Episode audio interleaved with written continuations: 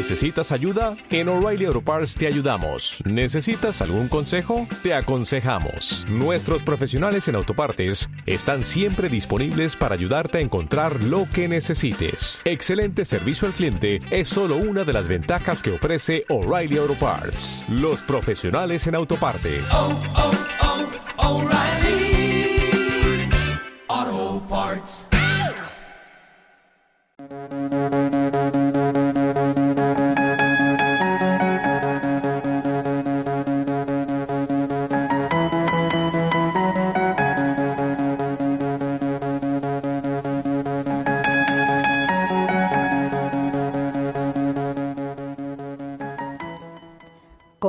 Un sábado más, Distrito 007.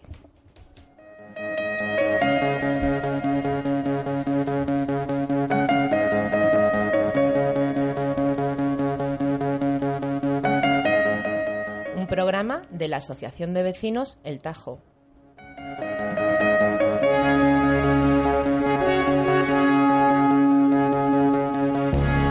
En Onda Polígono, en el 107.3.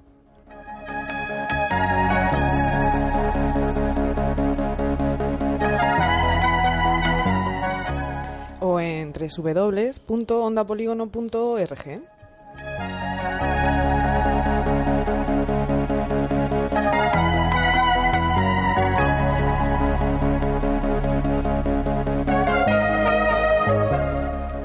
Buenos días, compañeras y compañeros. Un sábado más. Aquí estamos. Buenos días. Buenas. Buenos días. Venimos a tope. No, no parábamos de hablar antes y los técnicos eran, pero queréis callaros ya que va a empezar el Se programa. nota que es el último, se nota que es el Sí, último. estábamos Y muy activadas. hacerlo como muy intenso, sí que es Sí, verdad. bueno, no, no vale las lagrimitas ni nada. No, no, no. Porque No, porque volvemos. Sí. Volveremos, volveremos. Sí. Y bueno, que hoy es un día especial porque es el fin de temporada. ¿Y qué tenemos para hoy? ¿Qué, qué es lo que vamos a hacer? No, estábamos mirándonos quién lo dice. Venga, ¿quién lo dice? Es que es algo novedoso. Sí, bueno, se trata como, pues, eh, para reivindicar también los derechos del colectivo LGTBI, ¿no? Pues vamos a hacer un programa especial, ya que la fecha está muy cercana, cerca, mm, bueno, pues... El Día del Orgullo sí, Gay. el Día del Orgullo Gay y, bueno, con distintas cosillas, ¿no? De mi barrio, de, De Ponte en mi lugar. Yo creo que vamos a sacar varios libro, ponte por mi lugar. supuesto, Sí, Del a tema. Yo creo que sí. Porque somos todos como muy, pero no. Sí, el todos- pero ese, el pero ese siempre se nos queda. Somos ahí como en muy este abiertos tema. de mente, pero, Pero, pero, luego nos damos cuenta de que no tanto. Pero que no me toquen la familia. Que no me toque a mí. Sí, Todos somos sí. políticamente correctos. Bueno, yo, a mí, vamos, no me importa. Y la no me frase, yo importa". tengo muchos amigos. Había un, una alumna, me contó una vez, que su madre era muy abierta y le decía siempre, a mí, si alguno de mis hijos es homosexual, por, su- por supuesto no me importa, yo lo voy a aceptar. Y cuando ella le confesó que ella era lesbiana, se acababa el mundo, vamos. Hubo una debacle familiar. O sea que todos, pero visto como de puertas para afuera. Cuando te toca de, a ti ya tener que tomar una responsabilidad, ya no, o tener que dar la cara y, y aceptarlo, porque es una cosa, es una orientación sexual diferente, pero que no te pasa nada, que tu hijo está y tu hija genial. Sí, sí. no, eh, eh, afortunadamente las cosas están cambiando, ¿no? Llevamos eh, avances, ¿no? Pero queda todavía mucho recorrido en el camino y que, y que, bueno, que es una labor de conjunto, es una labor social. Y aprovechando nuestra radio comunitaria, pues vamos a echar una mirada crítica al asunto con nuestras invitadas. Y además del programa de hoy por la mañana, os recordamos a todos los oyentes, escuchantes, que por la noche nos vemos en la hoguera de los cuentos, que es la noche de San Juan. Ahí estaremos haciendo Madre doblete. mía, no sé. mm, Yo estoy un poco asustada, Va a pero ser un día va a ser mi primera vez, ya veremos, Sí, a sí, ver cómo sea, sale. genial. A ver qué tal. Seguro que nos va a salir bien. O sea que desde aquí os recordamos que esta noche nos vemos en el Parque de los Alcázares, que habrá música en directo, Sí, cuentacuentos, queimada. queimada, con Ujú, Shuro. sí. Va a ser muy especial. Así que nada, chicas. Yo he escuchado por ahí, ¿Hay que ir de blanco? Sí, bueno, eh, nos han dicho que los organizadores vayamos de blanco. Yo tengo un problema porque no tengo blanco casi nada, vamos. Yo te dejo un vestido, Pero, Olivia. venga, vamos para allá. Pero no, no importa. Pues nada, con todo esto comenzamos.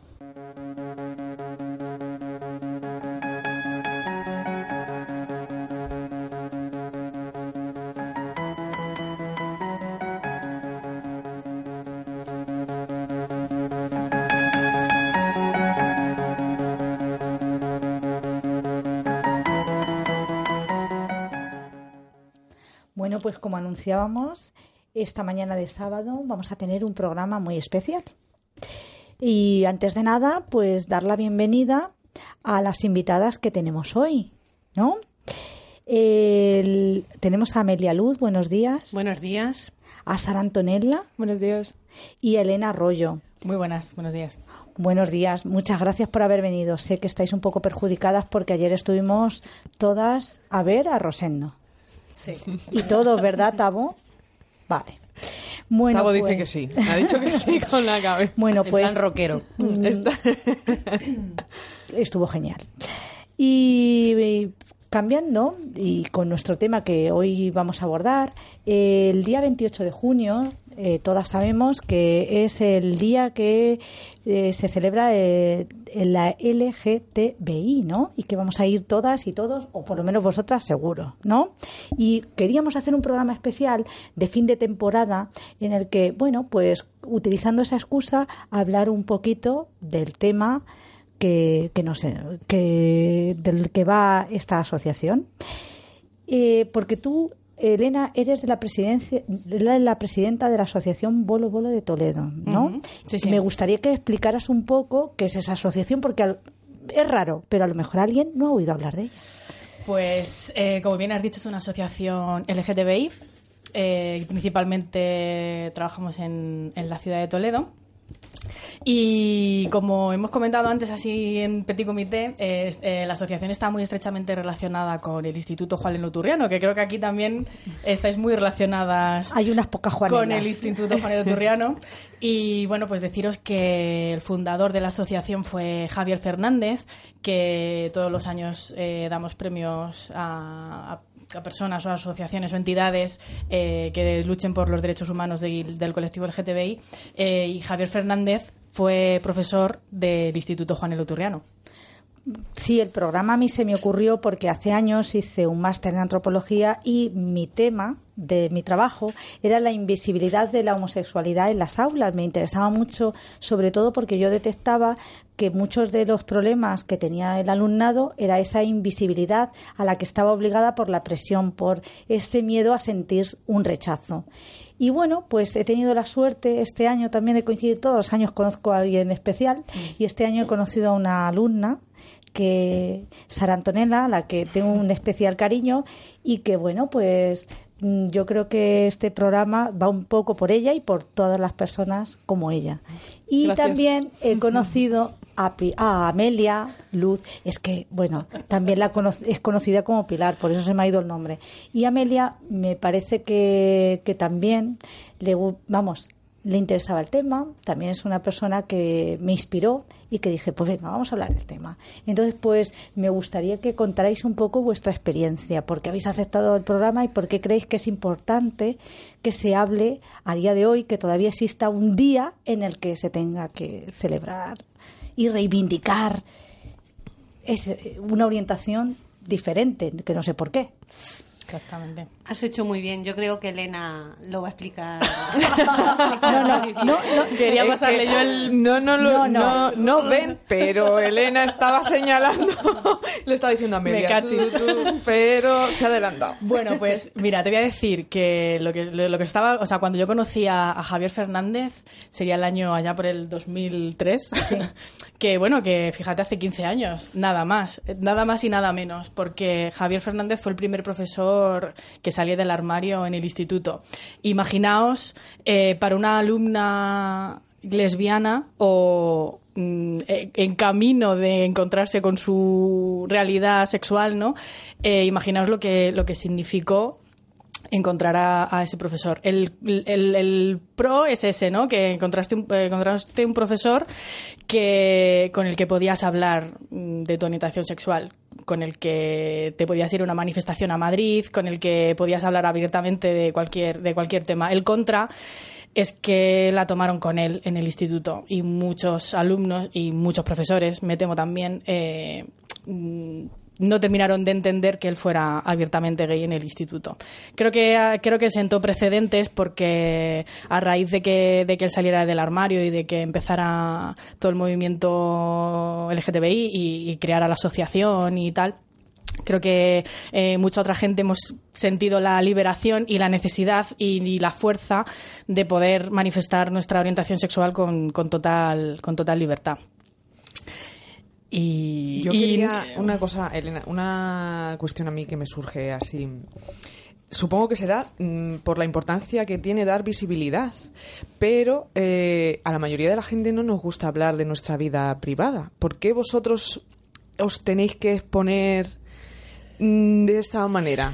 Bueno, no sé si me... Yo no creo que sea tanto que no nos gusta hablar de nuestra vida privada como que no nos gusta hablar de nuestra vida privada si se sale de la norma social, ¿no? Porque yo a los adolescentes dicen novia y novio y no hay ningún problema, pero dicen pareja porque entienden que es un nombre más genérico y que no van a encontrar esa, ese rechazo. Entonces no creo que sea tanto como sentir la necesidad, sino que cuando tú utilizas eufemismos o otro tipo de palabras que eh, no den a entender que tu pareja es una mujer, eh, no estás actuando con libertad. Entonces, necesitas eh, reafirmarte, mm, yo creo, como mujer lesbiana porque eh, yo por mucho que quiera eh, siempre voy a ser una mujer lesbiana o me voy a identificar como una mujer lesbiana entonces necesito que tener esa libertad de expresarme y de decir novia y no utilizar pareja simplemente para que para eh, distraer un poco el tema ¿no? Además es una realidad, los centros, queramos o no, hay entre un 5 y un 10% de población que es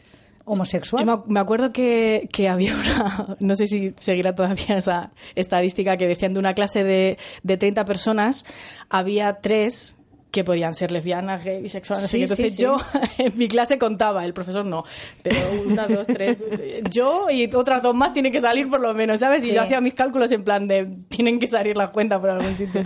Me niego a pensar que soy la única persona de esta clase que tiene una orientación sexual diferente.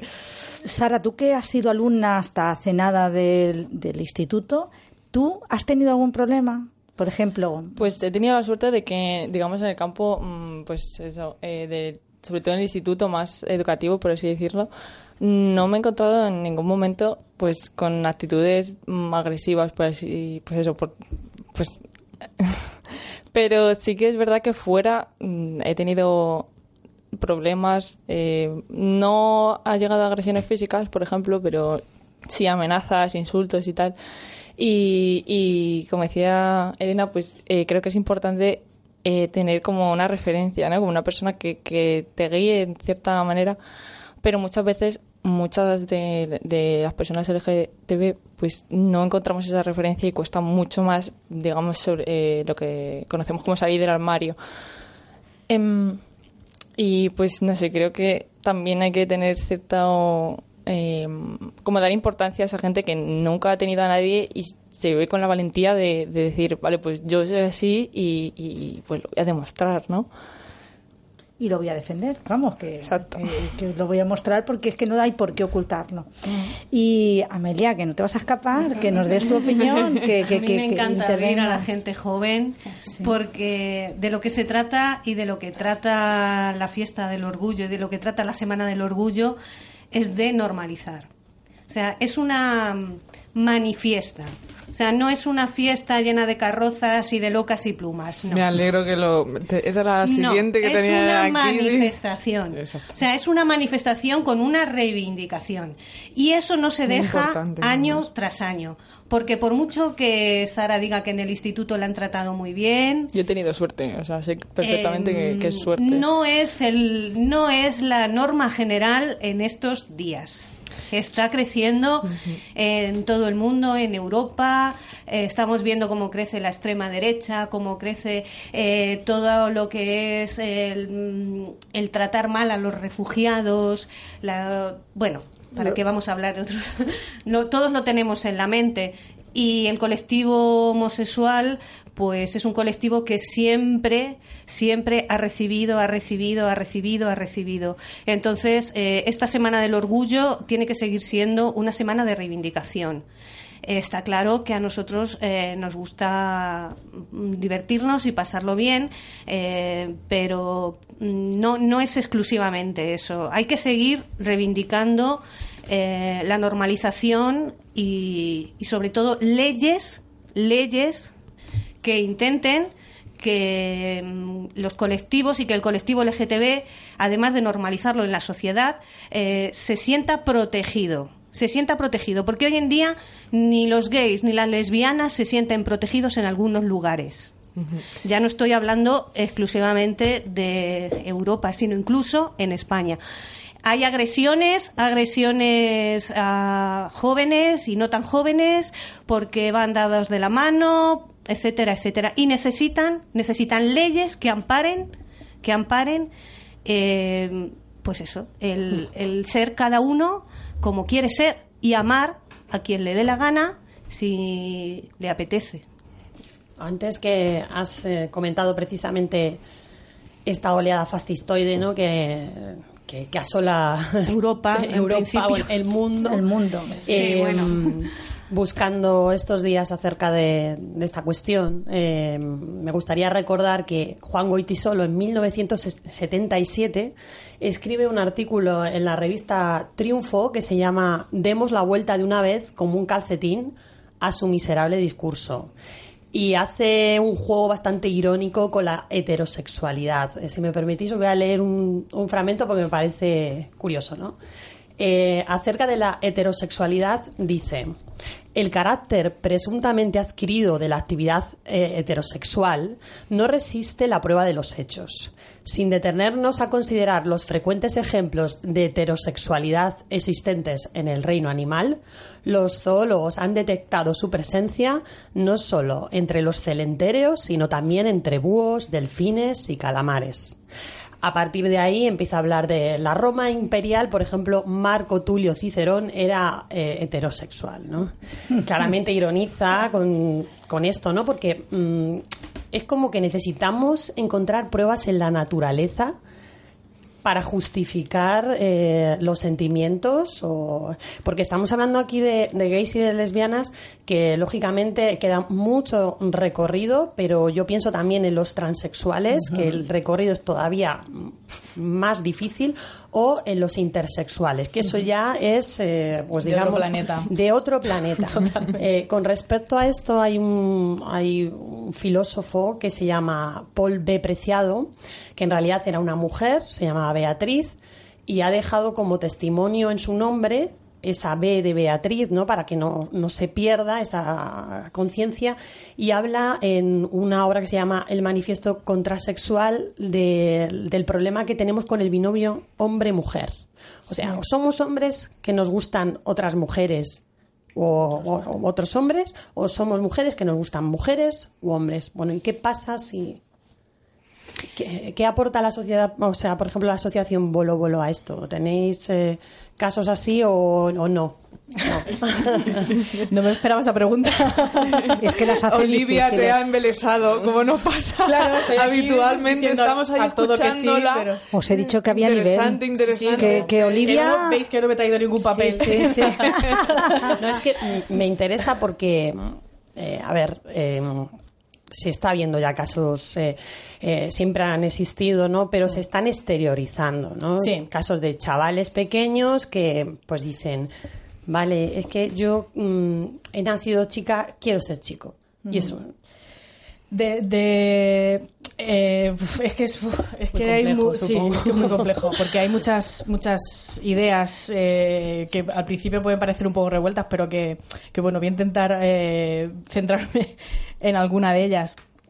Eh, hay teorías que dicen que que pues eso que no que por qué nos tenemos que fijar en los genitales para definir lo que es un hombre y una mujer. De hecho yo he hecho alguna charla con niños y, les, les dices eh, decirme cosas que hacen los niños y decirme cosas que hagan las niñas. Y, y al final eh, no, hay, no todas las niñas les gusta bailar, no a todos los niños les gusta el fútbol, entonces no eres niño, eres niña, es una tontería. Eh, ¿Por qué eres niño? ¿Porque tienes genitales masculinos? No, hay niñas que tienen genitales masculinos, eh, que tienen pene y también son niñas, Eh, no tiene nada que ver.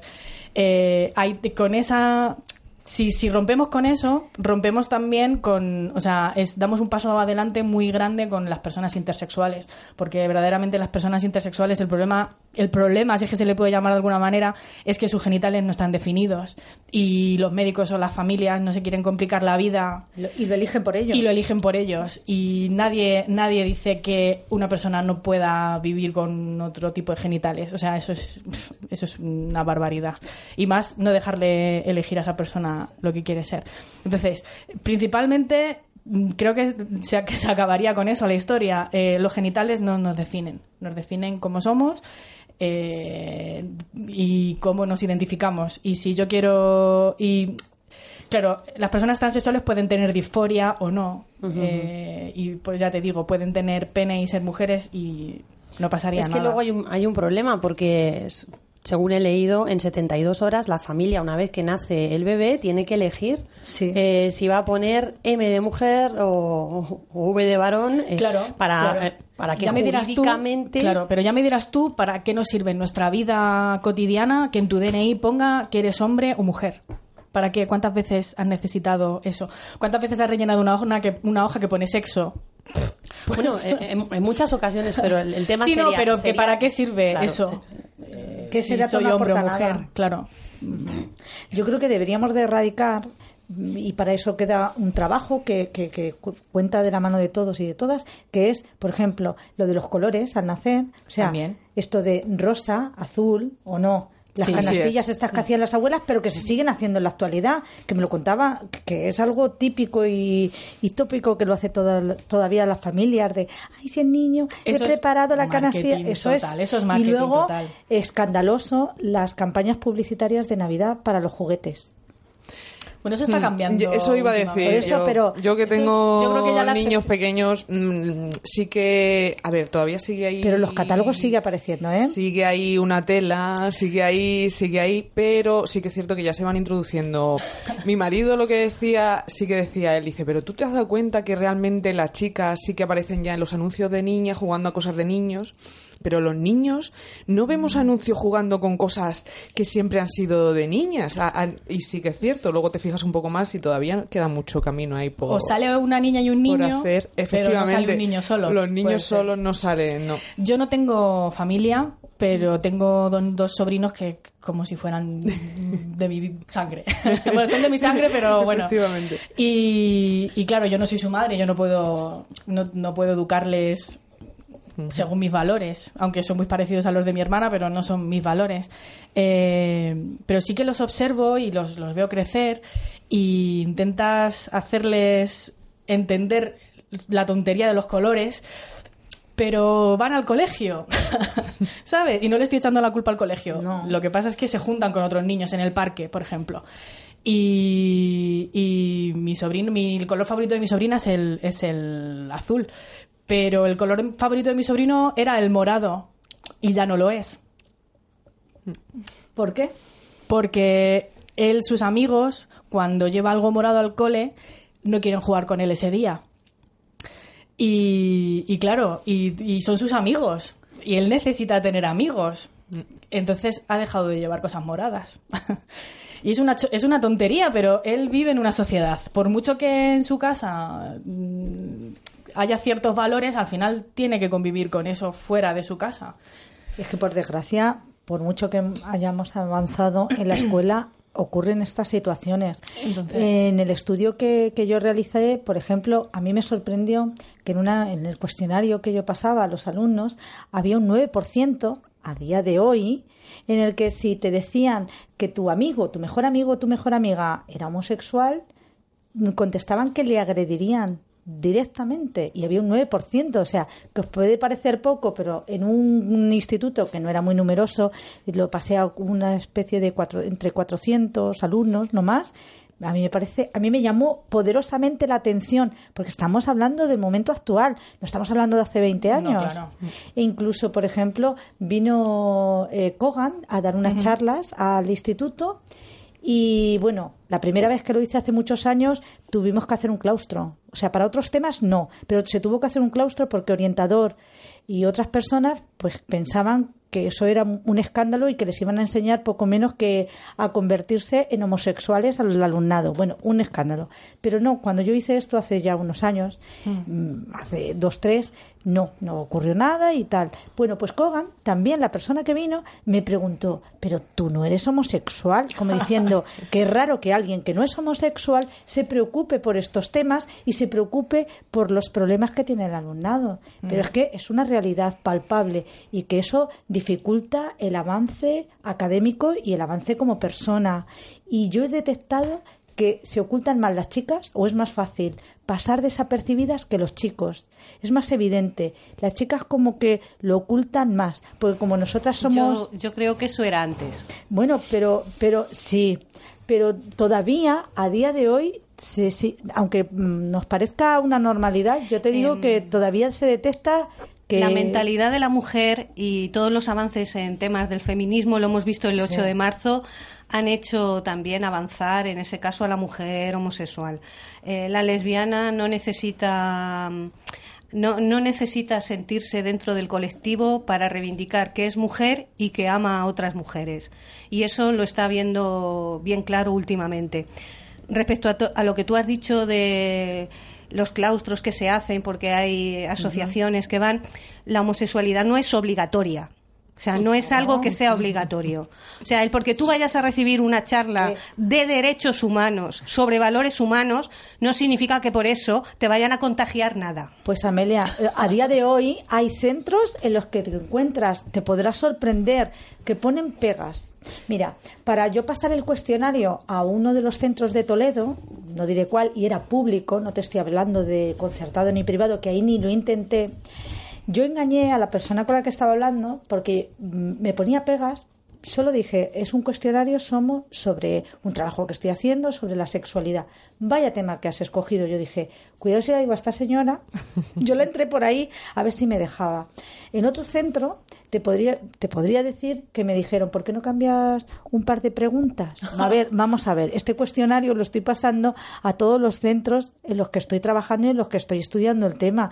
No puedo coger y a unos hacerles una pregunta y a otros no. Es que a mí me parece que preguntar esto a niños de primero de la ESO se preguntaba nada. O sea, no era nada ofensivo, era un cuestionario de lo más. La información nunca sobra y muchas veces la causa de la homofobia es el desconocimiento. Entonces creo que las charlas eh, no, vamos, deben de ser eh, algo que debemos de ver con naturalidad. Igual que se habla de ecología, igual que se habla de otros temas, se debería de hablar de estos temas también. Eh, es, es una forma, o sea, la, eh, la enfermedad de la homofobia, la enfermedad de la homofobia se cura con información, se cura con educación y eso hay que hacerlo poco a poco. Eh, es una tarea difícil, pero, pero hay que seguir haciéndolo y yo creo que este programa eh, se basa en ese planteamiento. Pues sí. Eh, a ver, bueno, ahora vamos a poner una... Una cancioncita. Hacemos un pequeño corte musical para, Es que nos hacen ahí señas. Cortamos, cortamos un poco, venga. para recuperar un poco el Para aliento. recuperar un poco el aliento, ¿Podemos- vale. podemos perfecto. bailar o? Sí, sí, por supuesto. Porque nadie nos ve.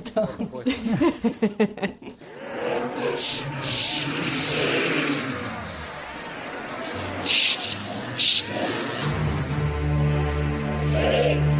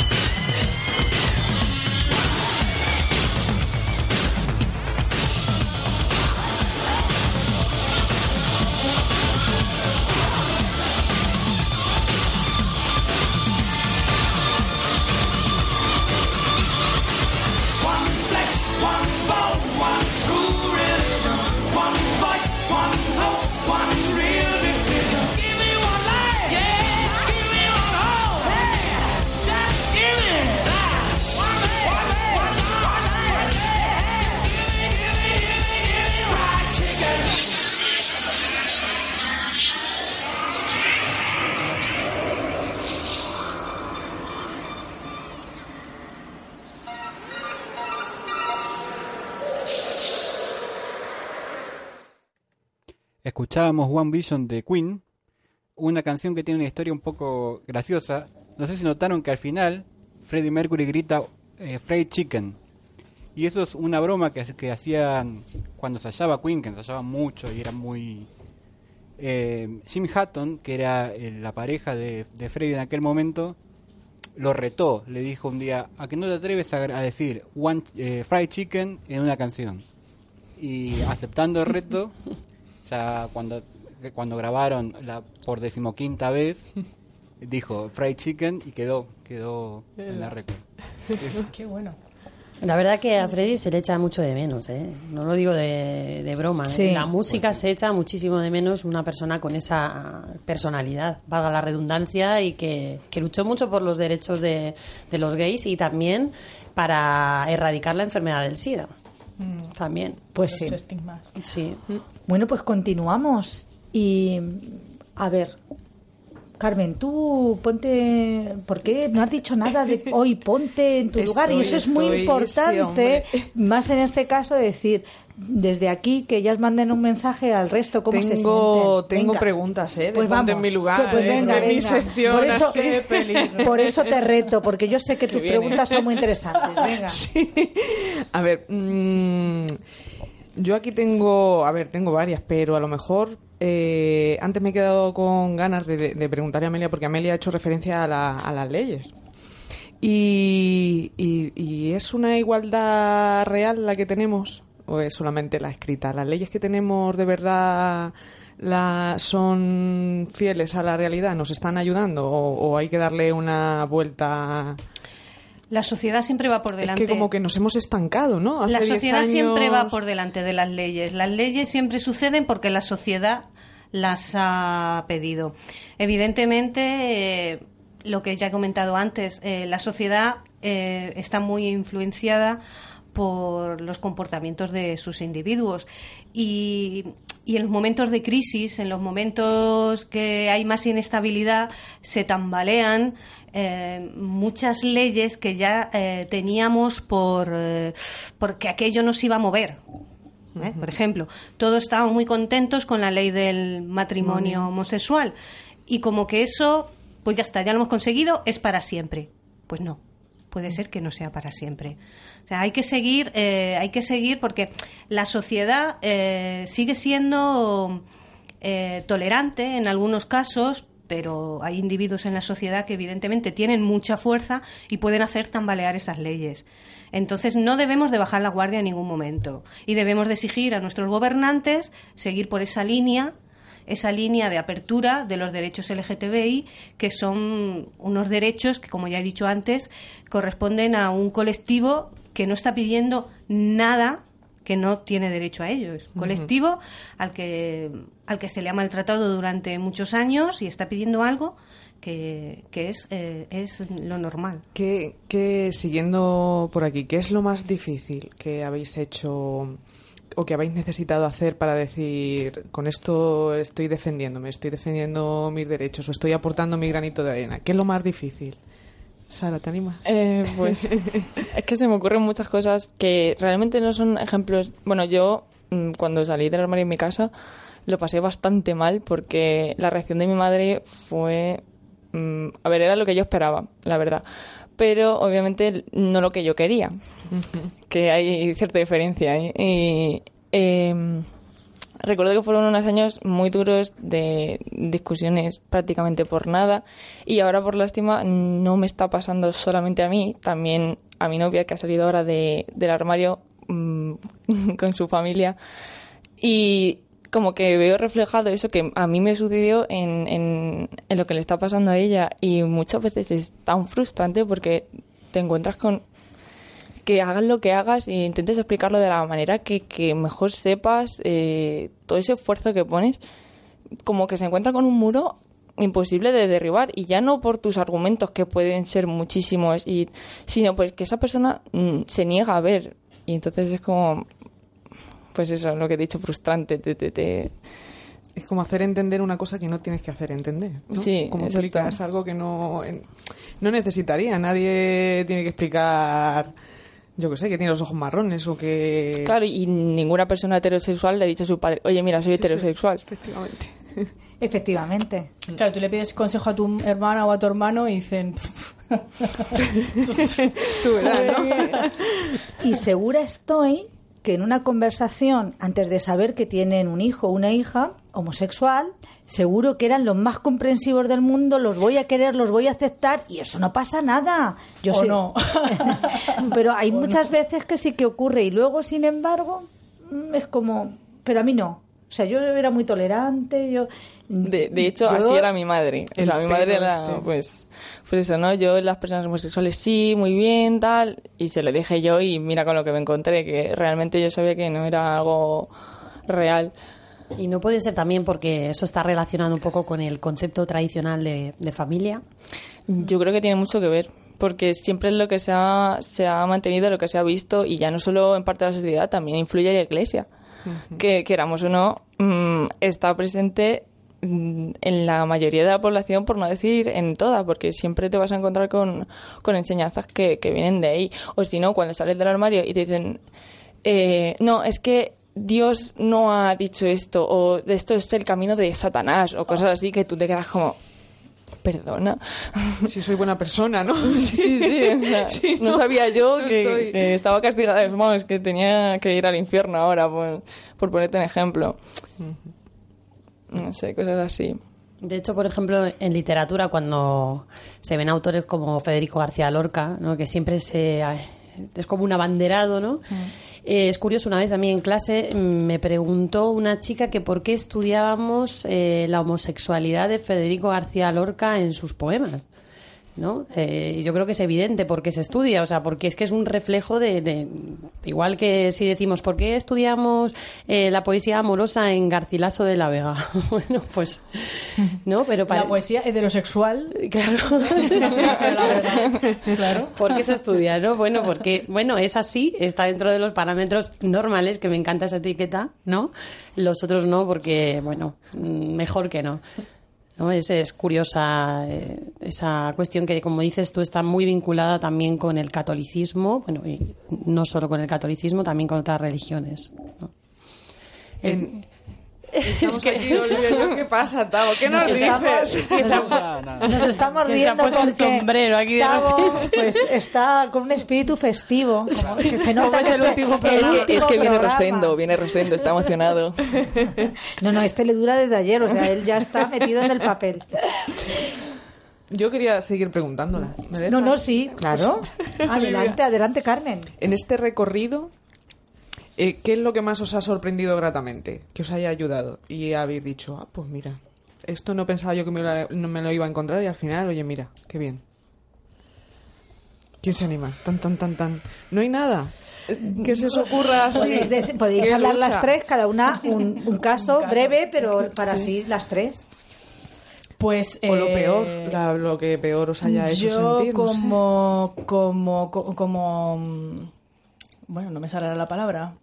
Como activista, pero yo como activista, eh, pues por ejemplo, en la ciudad de Toledo, eh, el recorrido que tiene, que esperemos que siga teniendo, eh, la celebración del orgullo Toledo Entiende, por ejemplo. Que yo en la primera manifestación que hubo en Toledo, allá por el 2007, porque este es el, el onceavo año que se hace, pues decían que los compañeros que estaban en la asociación en aquel momento dijeron que, que lo que quería el ayuntamiento era poner un autobús para que fuéramos a, a celebrar el orgullo en Madrid, que aquí, bueno, pues que nos ponían todas las facilidades para hacer orgullo en Madrid, pero insistieron en que el orgullo se tenía que celebrar en Toledo y aún así la gente les insultaba por, las ca- por la calle ancha y bueno... eh, Mira que no me extraña en nuestra ciudad. y hace 11 años, nada más. Y ahora eh, viene gente de Madrid eh, a celebrar el orgullo con nosotros aquí en Toledo y ponemos la bandera en el ayuntamiento. Eh, la verdad es que el ayuntamiento colabora muy mucho para que esta semana de Toledo Entiende no se pierda y se siga, se siga celebrando en la ciudad. Y yo creo que ya forma parte de la agenda cultural de, de la ciudad y, eso ya ha- tiene sus cosas, ha tenido sus cosas negativas, pero yo creo que de todo hemos sabido hacer lo positivo y, yo creo que es lo más, lo más agradable que, he podido yo vivir dentro de, de mi vida como activista. ¿Y para ti, Sara? Yo es un detalle mucho más pequeño, o sea, esto es- lo veo como súper grande, ¿no? Para lo que me ha pasado a mí, pero eh, he tomado este ejemplo porque estaba Gema presente también, que pasó en el metro de Madrid, que bueno, yo estábamos en el metro, en, no solo Gema, sino con más personas, y recibí un comentario mm, bastante, pues, fuera del lugar, sobre todo, y pues, obviamente homófobo, eh, hacia mí y mm, al principio no supe, ni re- no supe reaccionar, o sea, me quedé como, ¿qué, qué- perdón, ¿qué, qué, qué acaba de pasar? Pero eh, recuerdo que, además de la reacción de mis acompañantes, que obviamente pues me conocen y saben cómo soy, eh, una chica que estaba cerca, que pues había vi- visto y vivido la situación, pues se acercó a mí y me dijo, oye, mira, lo que te acabo de decir, pues no le hagas ni caso, no tiene nada. Y vale, es algo, pues eso, como he dicho, pequeño, pero que a mí realmente, pues, de una vez desconocida, que, que te ves como apoyado en cierta manera. Entonces fue bastante, bastante bonito. Yo me siento apoyada por el amor. ¡Qué bonito! Porque encontré a la persona que me ayudó en ese camino y, y por eso creo que, que no hay que reivindicar nada más que el amor. Me da igual eh, que se llame amor heterosexual o amor homosexual. Yo creo que el amor con mayúsculas es lo que tiene, es el motor de nuestra vida y es lo que yo deseo a, a toda la humanidad. Creo que si hubiera existiera más amor, creo que nos olvidaríamos de todas estas etiquetas que, que nos colocamos y nos colocan. Y me lo estás poniendo a huevo ahora, Amelia. ver, Olivia. Porque has traído eh, el libro de Oculto Sendero es Sí. de Elena. Fo- Elena, Elena Fortún. Fortún, que es más conocida por ser autora de literatura infantil. Eh, ella fue la que escribió todas esas novelas o libros protagonizados por Celia, que luego fue llevado a la pequeña pantalla, ¿no? Una mujer que si las vemos en las fotos, pues nada, parece de la época, ¿no?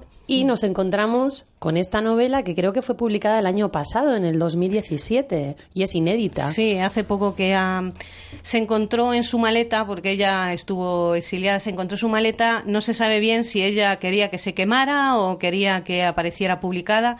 El caso es que años más tarde mm, se ha publicado. Es una especie de mm, memoria de su vida, aunque no está narrado en primera persona. Eh, la protagonista es una pintora, eh, no es una escritora como ella, pero tiene los rasgos, eh, los rasgos de personalidad y de vida que le tocó vivir a Elena Fortún a principios del siglo pasado. Evidentemente, claro, estamos ahora hablando de las mujeres, de cómo amaban las mujeres. Imaginaros cómo amaban las mujeres hace más de 100 años cómo vestían las mujeres hace más de 100 años, qué podían hacer las mujeres que amaban a otras mujeres hace 100 años.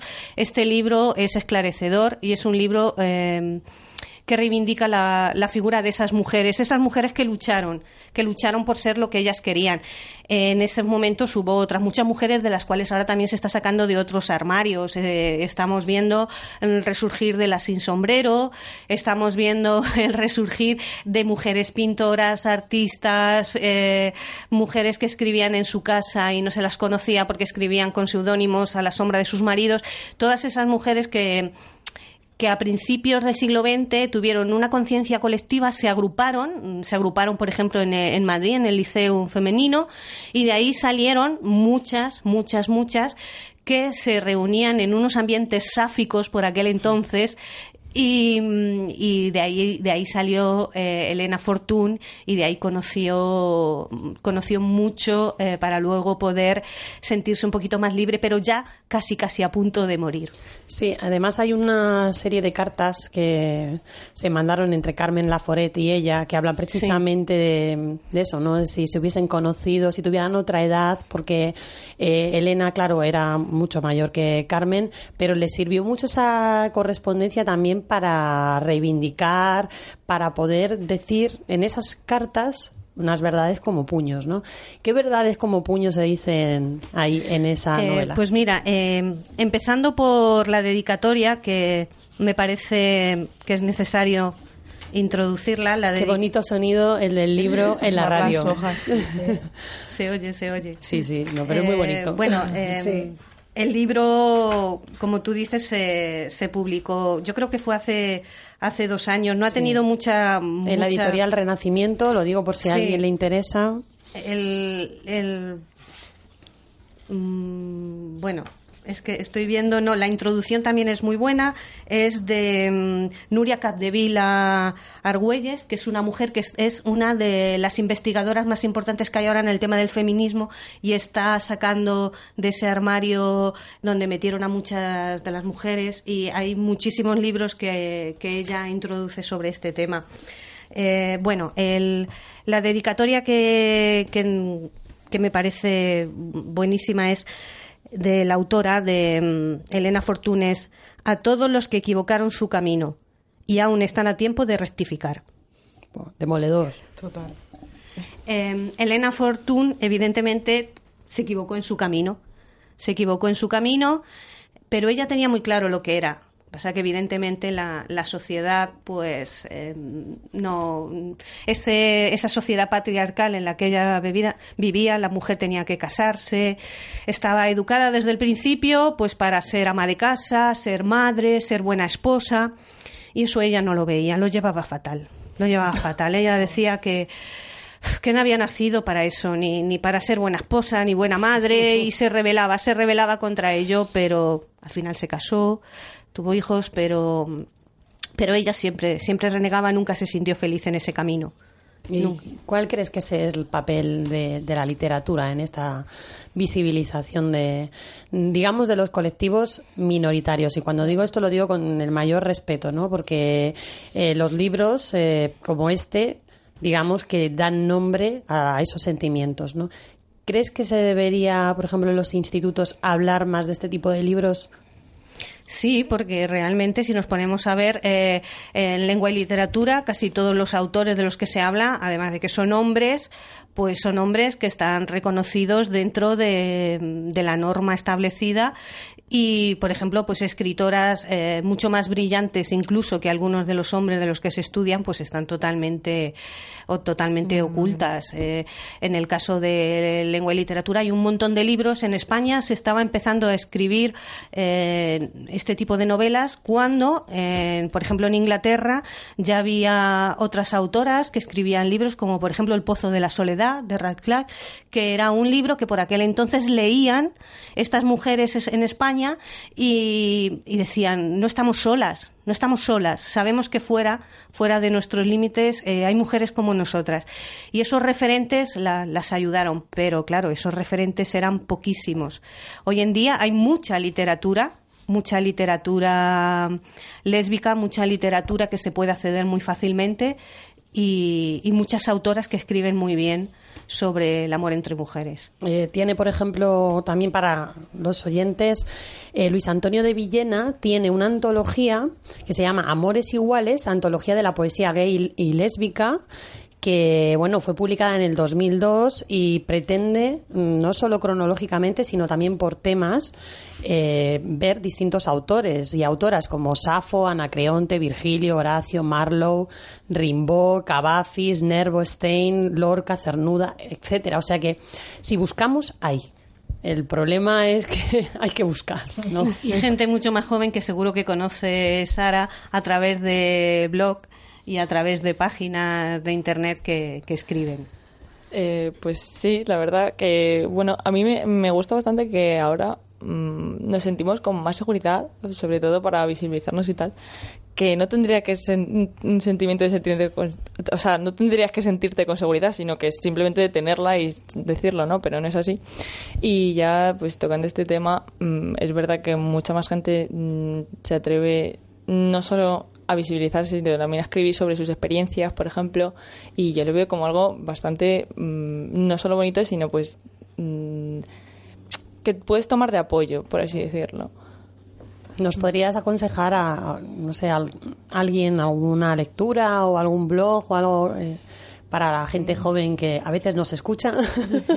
Es que Sara- muy filosófica, ¿eh? El problema es que yo, aunque soy bastante joven, me voy más a la literatura de, de personas, por así decirlo, antiguas. Por ejemplo, me gusta bastante eh, Virginia Woolf. eh, No importa, pero eso es... Sí, sí, sí, es un no. clásico. Te va, te va a sorprender.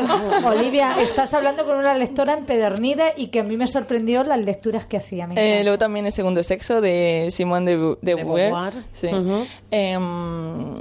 No sé, bueno, y también ya que estamos ahí por este por esta época, mencionar a, a Limpia de, de Goethe, ¿no? que fue la, la escritora de, de los derechos de la ciudadana y, y la mujer, así que... Bueno, y, y nos quedas tú, que nos recomiendes algo, Elena. Pues eh, yo, mm, bueno, eh, porque fue casi la, vamos, el primer referente que tuve mm, eh, y que me apoyé muchísimo en, en sus libros eh, fue Lucía Echevarría. Mm, eh, leí Nosotras que no somos como las demás, eh, Beatriz y los cuerpos celestes y la verdad es que me hizo pensar, pues eso, que fuera de mi habitación y de mi cabeza había podía haber más gente como yo y que y pues ahí tuve mis primeros referentes. Muy bien, pues para terminar, porque estaríamos toda la mañana, pero el tiempo es así y este el tiempo de radio es limitado, pues Carmen, termina con Cortito, tu- cortito, que me digáis vuestro ponte en mi lugar. Cortito, cortito. ¿Tenéis un ponte en mi lugar? ¿Un consejo, una reivindicación, algo que le queráis decir a los demás? ¿Algo que queráis aprovechar? Yo diría decir? que cada uno tiene que seguir su camino y a veces si no, si a veces para eso hay que correr y no mirar para atrás, pues que lo haga. Yo un poco a la sociedad, ¿no? Es decir, ten más en cuenta los sentimientos de las personas y sobre todo cuidado con lo que dices, porque muchas veces, vale, te parece algo insignificante y la otra persona le hundes totalmente, entonces...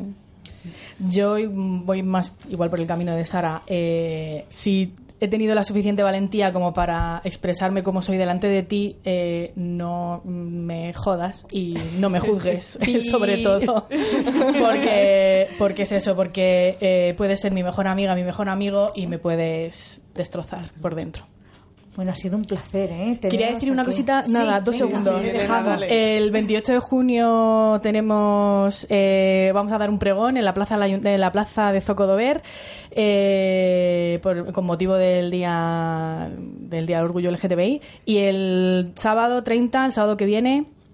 Ah, vamos a hacer una manifestación que va desde Zocodover hasta la plaza del ayuntamiento. Va a haber batucada, va a haber manifiesto. Horas, dinos horas. A las 8. A las 8 desde la plaza del ayuntamiento, de Zocodover hasta el ayuntamiento, perdón. Y a continuación la fiesta. Pues queda dicho. Y estamos Estáis invitados. todas invitadas. E invitadas. Muy bien. Muchas gracias. Sed Un felices. placer. Chao. La radio de la diversidad.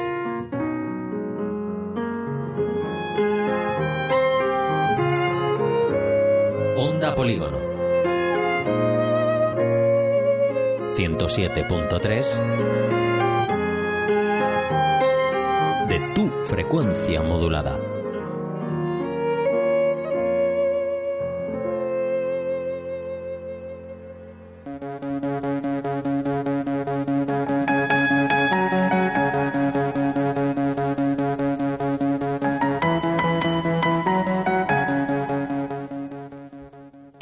Programón para ser el último de la temporada. Ya el último. Era la guinda ya de, Del pastel. Parece La que hemos aprendido algo.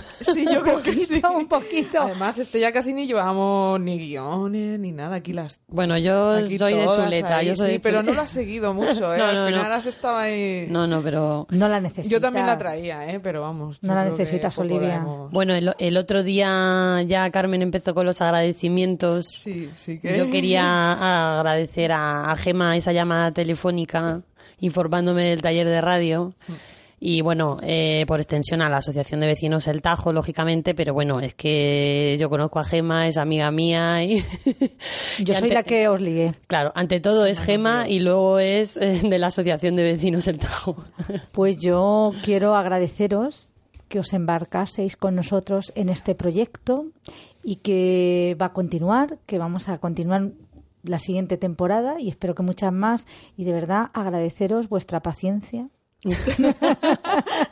Nuestras paciencias Paciencia, mutuas. sí, sí. vuestra dedicación y Tavo, que tú siempre eres solo olvidado, fantástico al mando de todo este barco. Mejor, mejor ser el olvidado. Y claro, y también, cómo no, no puedo irme sin decir que ha sido todo un descubrimiento para bien. Mm, Juan, Juan, ese alumno Sí. que casi eh, capté así a lo loco y que, bueno, pues que estoy muy orgullosa de él. No está aquí para despedirse porque lo han contratado y está trabajando en una piscina. Mira, así que, bueno, pues como nos va a volando. escuchar desde allí, pues eso, muchas gracias. Tampoco está Sonia, una pena, pero bueno, no podía estar y nada, pues también en- hay que, como parte de la Asociación de Vecinos del Tajo también se lo agradezco porque han confiado en nosotros. Bueno. a mí me pone de punta. error. Pero también hay, también hay que reconocer que vosotras sois socias de la asociación y por tanto pues teníais que estar aquí. Así que mm, enhorabuena, chicas. ¿Y cuándo nos vamos a volver a ver, Carmen? ¿Cuándo? Ay, madre, no lo sé. Pues en ¿Con, el- ¿Con el año septiembre. escolar o qué? En septiembre Vamos con empezamos con el curso escolar. ¿Os parece? Sí, sí. Perfecto. Pues ya está. Y tenemos que repetir algún programa de este tipo. Así una mezcolanza que queda Nos remasterizamos Sí, vamos con ello. va. Es que, bueno, mm, va por partes esto. bastante ameno. Sí, sí. Primero Poco a dos, poco. luego tres. La mezcla de las secciones ha estado bien. No para todos los días, pero sí de vez en cuando. ¿Os Sí. hace? Sí, Perfecto. y también, si puedo, no sé si queda tiempo, quedan recordar que esta noche es lo de la hoguera de los cuentos, ¿vale? Que, Ahí estaremos. que tenemos que ir. O en el Parque de los a Alcázares. ¿A qué hora? Qué creo que a las tengo. 10, pero soy un desastre. Y de blanco, va a ir la gente de blanco. Pero si no queréis ir de blanco, no podéis, da igual. Allí os queremos a todos y a todas. Hay que ir de blanco como Roberto Carlos. Bueno, ha sido un placer y lo dicho. Buen verano. Buen verano y volvemos en septiembre. Feliz verano. Buenas vacaciones. Bye.